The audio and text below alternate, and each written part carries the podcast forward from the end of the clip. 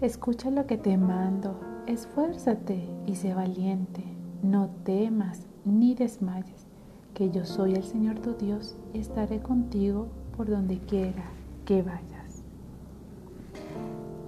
No importa la situación en que nos encontremos, recordemos que Jesús siempre nos va a acompañar. Eso sí, debemos pedir su dirección a diario antes de salir de nuestra casa, en nuestro lugar de trabajo, antes de dormir, ya que Él es el único que puede guiar nuestras vidas.